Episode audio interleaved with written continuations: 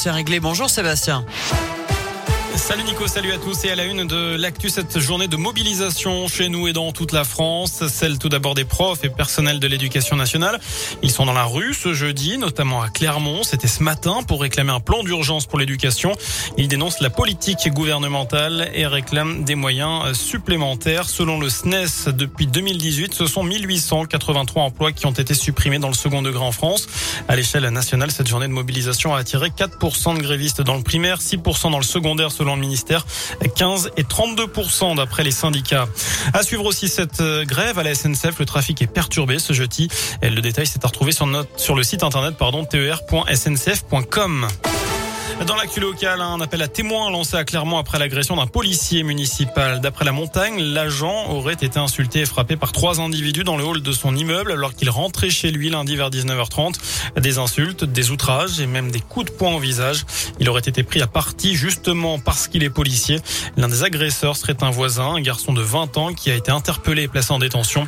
Ces deux complices ont pris la fuite et n'ont toujours pas pu être identifiés. Une enquête est ouverte.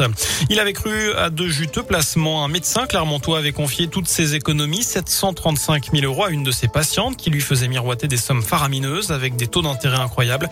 La patiente et son complice étaient jugés à Clermont cette semaine. Ce dernier a misé une partie de l'argent détourné, l'autre partie servant à financer leur train de vie. Le duo devra rembourser la somme et il a été condamné en plus à trois ans de prison avec sursis. Jean Castex en Saône-et-Loire aujourd'hui, il était accompagné du ministre de la Santé. Ils ont notamment visité un EHPAD. L'occasion d'annoncer un coup de pouce de 240 millions d'euros au secteur de l'aide à domicile, mais aussi la création de 10 000 postes supplémentaires dans les maisons de retraite médicalisées. C'est un message d'espoir que délivre le patron de Moderna. Le PDG du groupe pharmaceutique estime que la pandémie de Covid sera terminée dans un an.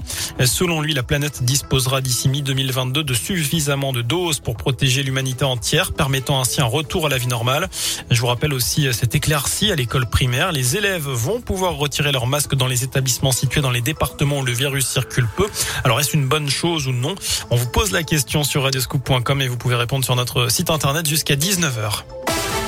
Des incidents totalement inacceptables, les mots de Jean-Michel Blanquer, le ministre de l'Éducation nationale, de la jeunesse et des sports, après les heures survenues ces derniers temps dans les stades de foot, notamment hier lors de la rencontre entre Angers et Marseille. Des supporters marseillais sont descendus sur la pelouse après le match pour en découdre avec les ultras angevins. Un bus bordelais a aussi été caillassé à Montpellier avant des échauffourées à coups de barre de fer et de fumigène. Jean-Michel Blanquer prévient, il va probablement prendre des mesures avec le ministre de l'Intérieur concernant les événements qui se passent en dehors des stades.